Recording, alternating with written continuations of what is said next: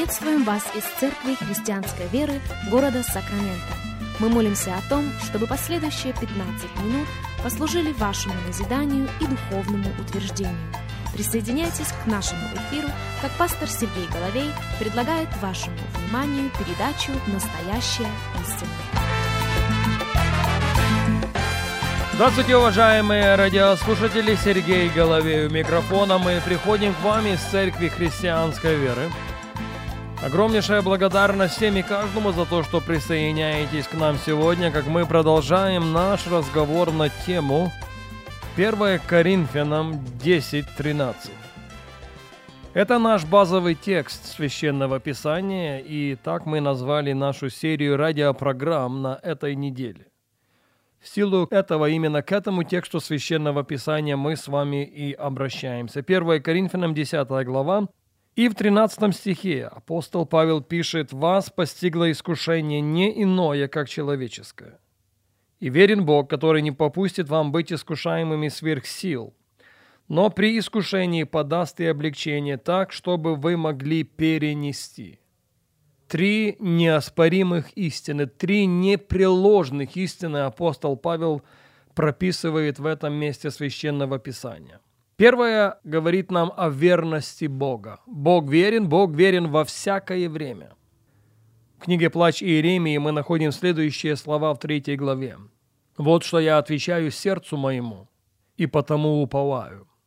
По милости Господа мы не исчезли, ибо милосердие Его не истощилось. Оно обновляется каждое утро. Велика верность Твоя». Божественная верность безгранично велика. Верность – это атрибут Бога. Даже если мы неверны, Он пребывает верен, потому что не может отречься себя. И на Божью верность мы можем положиться во всякое время. Во-вторых, апостол Павел обращает наше внимание на то, что Бог не попустит нам быть искушаемыми сверх сил. Другими словами, Он знает лимит, Он знает предел каждого из нас. И в-третьих, апостол Павел обращает наше внимание на то, что во время испытания, во время искушения Бог, верный Бог, подаст силу, даст облегчение, чтобы мы смогли все перенести. В других переводах написано во время испытания, во время искушения Он откроет дорогу, возможность выйти из всего триумфально, выйти из всего победоносно. Но на этой серии радиопрограмм я аргументирую пользу того, что ключевое слово в этом стихе, на мой взгляд, это слово «не попустит». Послушайте еще раз. «Вас постигло искушение не иное, как человеческое». И верен Бог, который не попустит вам быть искушаемыми сверх сил, но при искушении даст и обличение так, чтобы вы могли перенести. Пожалуйста, послушайте меня и послушайте очень внимательно. Есть разница между тем, что Бог делает, и тем, чему Он позволяет иметь место. Я повторю это еще раз. Есть разница, есть огромнейшая разница между тем, что Бог делает, и тем, чему Он позволяет иметь место.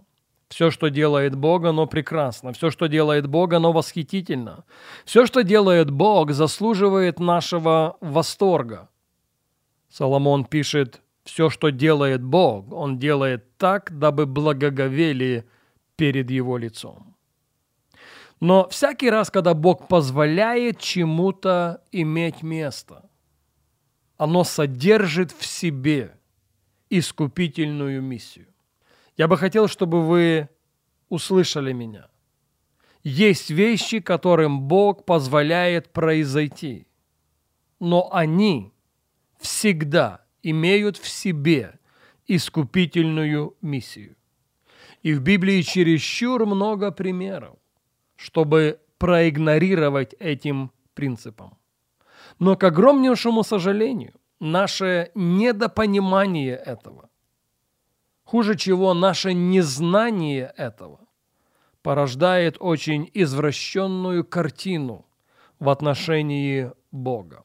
Бог верен, Бог знает лимит или предел каждого из нас. Бог при искушении подаст и облегчение. Но вот что мы должны прописать на скрижалях своего сердца. Всякий раз, когда Бог позволяет чему-то произойти, мы должны повысить наши ожидания. Знаете почему? Потому что это имеет в себе искупительную миссию. Мы начали говорить с вами на нашей прошлой встрече об Иосифе. Мы начали говорить с вами о человеке, душа которого вошла в железо.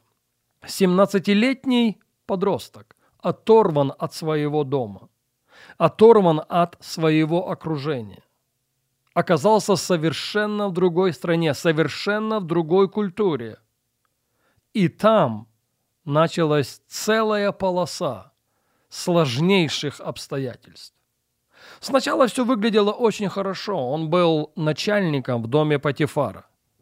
Но потом все поменялось и поменялось к худшему. Но вот что осталось. Осталось заявление, которое Библия прописывает неоднократно. Бог был с ним. Бог был с ним, когда он начальствовал в доме Патифара. Бог был с ним, когда он оказался в темнице. Бог был с ним, когда начальник темницы сделал его начальником темницы. И как бы безвыходная ситуация не выглядела, у Бога всегда оставался на повестке дня план искупления. Кстати, хорошим подтверждением этому являются слова самого Иосифа, потому что о принципе, который мы сейчас ведем речь, он хорошо понимал. В книге «Бытие» в 45 главе мы начнем читать с вами с 4 стиха. Книга «Бытие», 45 глава, 4 стих. «И сказал Иосиф братьям своим». Это после того, когда они продали его. Это после того, когда он провел время, годы в Египте. Это после того, когда он предстал пред фараона. Это после того, когда он истолковал сны фараону. Это после того, когда фараон сделал его своей правой рукой. Это после того, когда земля египетская перенаполнена была запасами хлебными. Это после того, когда голод пришел. Это после того, когда братья из ханаанской земли пришли в поисках хлеба. Куда? В Египет. Это после того, как Иосиф открылся своим братьям. Так вот мы читаем еще раз в четвертом стихе. «И сказал Иосиф братьям своим, подойдите ко мне». Они подошли, он сказал им, «Я Иосиф, брат ваш, которого вы продали в Египет. Но теперь не печальтесь и не жалейте об этом. Не жалейте о том, что вы продали меня сюда». Слушайте внимательно потому что Бог послал меня перед вами для сохранения вашей жизни. Ибо теперь два года голода на земле, еще пять лет, в которые ни орать, ни жать не будут. Бог послал меня перед вами. Он повторяется в этом несколько раз. Бог послал меня перед вами, чтобы оставить вас на земле и сохранить вашу жизнь. Послушайте внимательно. Великим избавлением. Но эта проповедь была бы, наверное, непопулярной в тот момент, когда он в темницу был заключен. Эта проповедь была бы, наверное, непопулярной в тот момент, когда ситуация была из ряда вон выходящая. Сложная, чтобы не сказать больше.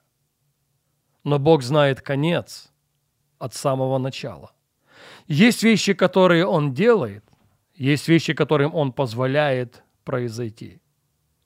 И вещи, которым Он позволяет произойти, имеют в себе искупительную миссию. Я осмелюсь добавить, имеют в себе всегда искупительную миссию. И дай нам, Бог, открытые очи. И дай нам, Бог, сердце, способное вместить это, осознать это и поблагодарить Его за то, что знающий все от самого начала Бог уже приготовил дорогу для потрясающего, потрясающего решения абсолютно всех проблем, которых мы можем оказаться. Время не позволяет нам говорить об этом сегодня, и к этой мысли мы возвратимся на нашей следующей программе.